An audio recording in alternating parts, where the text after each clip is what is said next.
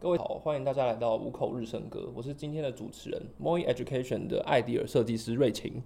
我也是共同主持人，其实我应该是讲者啦，我是 Moi Education 的执行设计长木鱼。那今天呢是我们频道的试播集，主要就是想要跟大家聊一聊，我们为什么会呃想不开做了教育创业，然后又做了教育创业的 Podcast。我想要请问木鱼这个问题。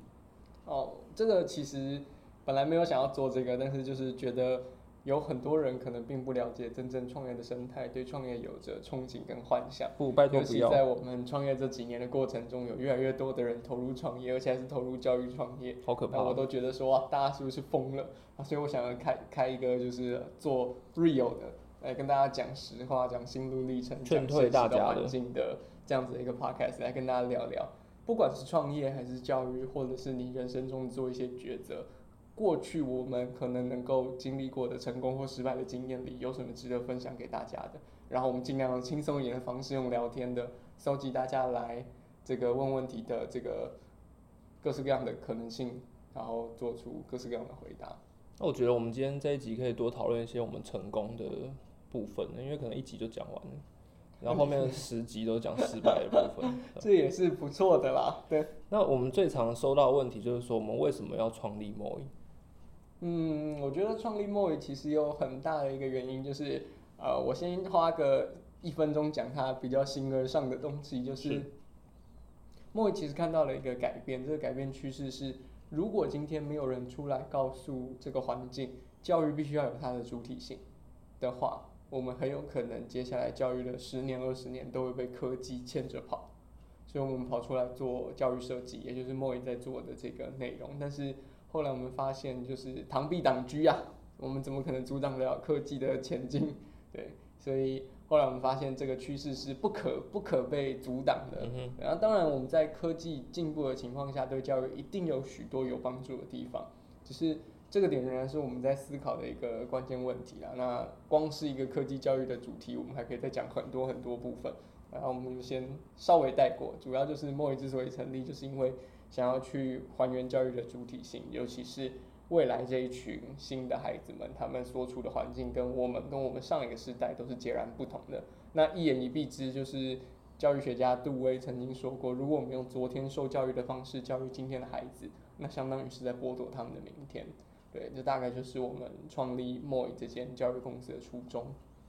哦，那还会有很多人问说，我们公司的比如说竞争优势在哪里？哦，这跟其他公司差别的地方是什么？哎，我真的觉得瑞晴你很会问问题，你这根本就是想好我会怎么回答才问出这个问题。没有，我不知道你要回答什么，真的。我很讨厌大家一开始就上来问我们竞争优势这件事情，因为之所以很多新创业者生存不下去，不是因为他们没有热忱、没有愿景，甚至是不努力，而是因为有很多的新创业者之间总是用彼此竞争的态度来分割市场。我说实话。我们在做的这个调查里面发现，现在数位教育包含实体教育的市场的成长率远多过于现在软体业的成长率。那换句话讲，这个饼越来越大，所以当越来越多的新创业者投入的时候，其实如果各司其职去找到这个大饼的不同部分的话，这个饼根本是分不完的。可是现在的创业趋势是什么？当我们看到教育领域的创业趋势，比如说桌游风行了，大家就一窝蜂做教育桌游。当我们看到网课风行了，数位课程风行了，大家就一窝蜂做数位教育；当我们看到智慧型教具风行了，大家就一窝蜂的去做 AI 或智慧型教具。那这件事情就会自然而然的塑造所有人必须要去分割同样的一个区块，那大家就只能竞争。可是我们必须要回过头来想，如果我们今天真的是为了做有意义的教育，那我们要为教育做来的改变到底是？所有人都在竞争，能为教育带来友善的改变，还是所有人能够分工合作才能带来有意义的改变？哇，我觉得这好像打翻了蛮多人的。那我们今天讲一个 real 的平台嘛，反正说刚刚说什么有意义的教育，那别人的教育是？不是你这这个就是另外一个问题了，就是在挖坑。我们的教育创业这件事情，到底需不需要有教育专业？我觉得需要啊，对啊，那就像今天有一个医生出来开创诊所，他可以跟你说，哦，我是那个寒假去参加医学营出来，然后后来念了电机工程系，然后出来之后，我想要做一个就是电机医学诊所这样 Oh 子就是很很新的创新科技。可是在现在可能真的会红哎、你信任他吗？我觉得这是一个关键的问题。对，那很可惜的事情是我们长期以来不信任，也不确定到底具体而言什么是教育专业，所以好像谁来做教育都可以，因为所有人都受过教育。但我必须要说，就是为什么有的老师可以教学教的这么成功，为什么有的学生学习可以这么的运用资源或者达成他的目标？他其实中间是有他的专业性在的，只是当然教育领域里也有够专业的跟不专业的老师，教育领域外面也有从事教育有比较专业的态度的，跟完全以别的专业来介入或进入教育领域的这样子的一种现象。那这个就是我们必须要去看的。那很多没有教育专业的组织，如果来做教育的话，我们就会比较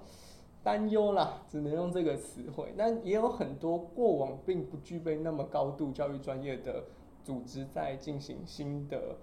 有关教育领域的一些业务啊，或者是服务的拓展的时候，他们会去向很多教育专家学习请教，甚至是增设关于教育专业背景的人力资源。我觉得这件事情是非常值得我们敬佩的。对，那理想的经营模式到底是什么？如果不要竞争的话，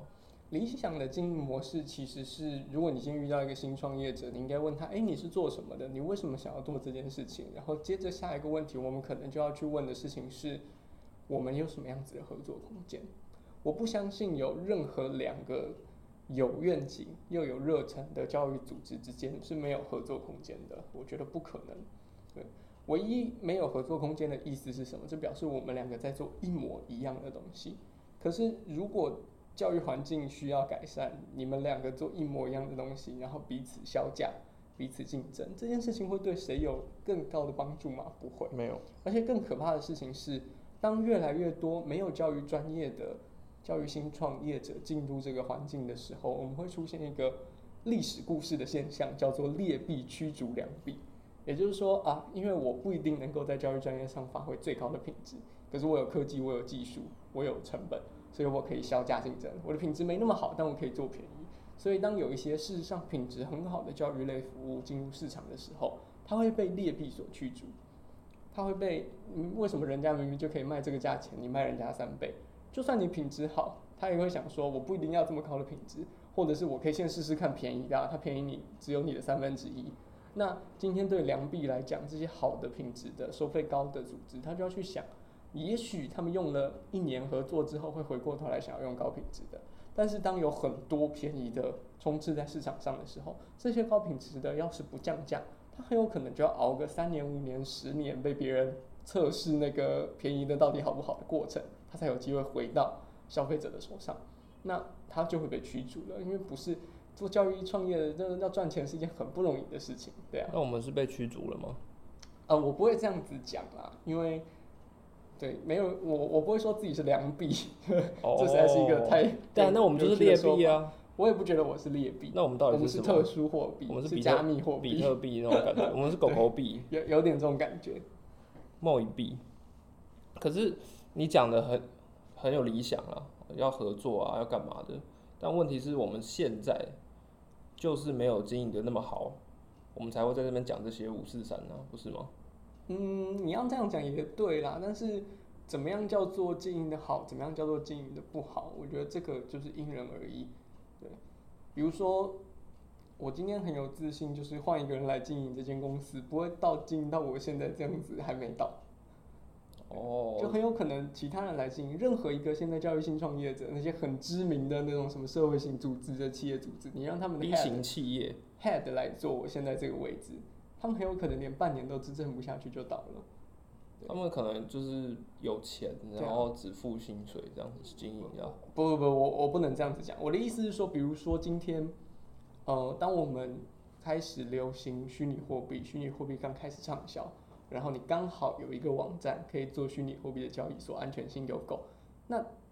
你闭着眼睛都会赚钱，你都会成功啊。你只要不要赚了钱之后就大量的拿钱去酒池肉林，然后把它花光，然后公司被掏空，基本上你这间公司基本上就就发了。但是问题是，有很多时候你现在你在做的事情是本来就对市场而言是挑战的事情，比如说，我们创业圈常常会跟创业人讲说，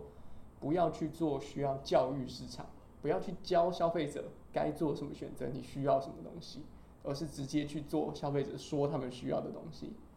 那如果你要教育市场，你就需要一笔更高的成本，因为你得重新让他们认知自己的需求。可是我也在想另外一个问题是，如果你做教育业的，你不教育市场，你要做什么事情？谁来教育市场？教育业不教育市场，难不成殡葬业来教育市场吗？我的意思是，呃，当然，其实殡葬业是很值得我们尊敬的一个行业，未来也许有机会可以跟你们分享这这个领域的故事。但是我的意思是说，你都是做这个专业领域的，你的功能就是要拿去传道授业解惑，要帮助这个世界往更好的方向发展、学习、改善、优良化每一个不同的角落、不同的人的个体、不同的组织、不同的环境。然后你告诉我说，所以我们不要教育市场，不然你没有办法获利，不然你成本太高。我觉得，嗯，我们这样子有点理想主义，但是如果没有理想主义，这个社会是不会进步的。听起来蛮伟大的。嗯，其实哦，这让我想到一句就是哲学家讲的话，就是 Roman Roland 曾经讲过，一个人要伟大是要成为伟大，而不是看起来伟大。我觉得这件事情蛮有感的，就是我们看到很多光鲜亮丽的人，他好像做了很多善事，但是他很有可能就是一个做起事来跟人力派遣公司没什么两样，或者是物流公司没什么两样的商业模式在运作它的商业。我认为这不是所有的教育新创业者应该去追求的东西。那我们真的成为伟大了吗？我不能这么说但我们知道我们自己在往那个方向去前进。好，那回到第一个问题，就是木鱼可不可以跟大家分享一下莫以木鱼莫以好难念哦。啊，到目前为止比较成功的地方案例。其实我觉得，与其说成功，我更喜欢讲城市。就成事不足败事有余的那个城市，哦就是什么叫做城市？就是你完成了什么嘛。对，成功是好像哇，就是功德圆满，我倒不敢这么说。但我也是我也不敢。城市，就是你有没有做出一些成果来？我觉得是有的，包含我们开始在我们说我们未来想要打造三十年、五十年之后的永续学习环境啊，这个是什么？未来有机会跟大家分享，或者你们可以上我们的官网看。但那个就是说，当未来的教育环境需要企业、需要政府、需要学校、需要所有的已经从学校里毕业的人，还在学校里的人都共同参与那个教育环境的时候，我们今天在做的事情，就是为了推动那样子的未来。我们去衔接了企业界，我们去衔接了政府的组织计划，我们去衔接了学校的课程提案，我们去衔接了个别的消费者。我们的消费者来自于世界各地，也来自于不同行业，有工程师，有专案主管，有金融界的，有医学界的人都来参与我们的活动，去进行不同文化之间的交流。那我觉得这个东西是我们正在做，而已经做出了一季一季、一季一季的这样子的一个成果的事情。那在我们的这间公司的有生之年，就是它一定会这继续这么做下去，有生之半年，也不一定啦。对，不一定这个这个我们很难讲。但是未来来说的话，就是说很多公司啊，其实我们一直在谈一个东西叫做愿景资本，就 visionary capital。啊，这个东西其实在讲说，我们能不能够依照我们最终要朝向什么样子的方向来去运用，包含搜集、使用我们所能够获取的资源跟这个包含财富啊、时间啊等等这样子的一些人脉网络啊等等。那我常常在想的一个东西是，当我们遇到困境的时候，你可能解决问题的方式有很多种，但是有许多解决问题的方式可能无助于你达成你最终想要去实现的愿景。而你一旦为了解决一个难题妥协了一次，你就有可能为它妥协第二次，你就有可能为它妥协无数次。一旦你为了一个困境妥协了你的愿景之后，你的愿景很有可能就会越来越远，然后不复存在。这个是我在公司成立的时候就跟成立的伙伴们就是讲说，有一天我们不再朝愿景走的时候，请互相给予彼此一颗拳头的那个要求，因为我觉得那个是我们呃能够要求自己在做对的事情，跟把事情做对一个非常重要的坚持跟原点我。终于知道为什么每次股东会都是线上开会了，哦，因为怕拳头嘛，也不是这样，那是因为防疫需求，好吗？哦，防疫需求，对对对对好好对。好好好，你要不要多聊一点，就是可能会对所有听众们更有帮助的？对听起来很像我们在介绍我们公司。哦，我想要知道的事情是，难道做教育创业或者是当老师，真的需要很多的教育爱吗？嗯，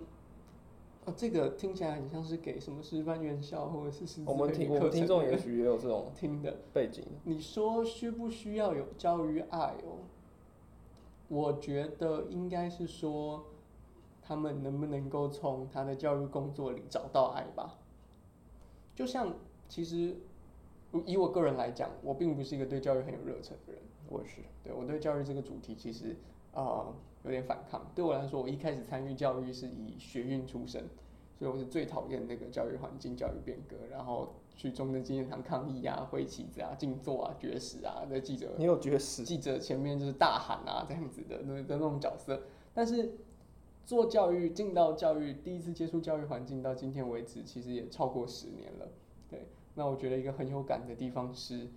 无论你在你喜欢或不喜欢的环境里，你都要找到你喜欢的事物。比如说做教育的工作，这几年以来，我并不是非常喜欢整个教育环境。我既不喜欢教育制度，也不喜欢教育圈，也不喜欢教育新创圈，因为我觉得这里面都充满了很多政治角力也好，无谓的恶性竞争也好，或潜规则也好，这些都是未来我们可以花好几个篇幅讲的东西。但是最直接的事情是在创业的过程中，我有没有找到我热爱的事情？有的。当我把我热爱的品牌、他们的价值转化成一个社群，来让大家参与，然后从中体验到哦，原来这样子学游戏化是有趣的，原来这个品牌蕴含这样子的教育意涵是有趣的。那也包含了我在大学、国中、高中，我们团队去到不同的现场教学，你发现那个孩子可以在一堂课里面讲出他不可能在我们学习的那个时代，或者是任何一堂其他课里面讲出的思想、态度或觉察的时候，你会觉得那个东西让你觉得非常有价值，而这个价值是你必须要在你选择的刚刚那一群你不喜欢的环境里坚持下去，你才有可能体会得到的。我觉得很大一个层面上就是这个概念，对。所以如果未来大家想要去从事教育工作或教育创业，就是其实不管在任何行业都一样，你也许不一定会挑选到一个你充满热忱的领域，但是你得在这个领域里，如果你要走下去，你得找到在这个领域里你做了会开心，你看到成果会有成就感的一个目标来前进。我觉得那才是有力量的。分享了非常多。那如果说接下来大家有想要了解任何一个主题，或者是我们刚刚提到的哪一个细节，你们想要听的秘辛啊、八卦等等的，都欢迎留言跟我们说。那我跟木鱼会呃更详细的在接下来的节目当中讨论。对我们就是一个随便聊，然后大家有什么问题，我们就回答什么问题。我们很 real 的，就大家可以就是尽量来发问。那我们会留这个 email 在底下这个资讯简介栏，欢迎大家随时联络我们。当然，如果你已经知道我们的 Facebook 啊，或者是粉丝专业什么的，也欢迎你直接用各式各样的方式联络我们哦。好，那我们今天就到这边喽。好，好，那大家拜拜拜。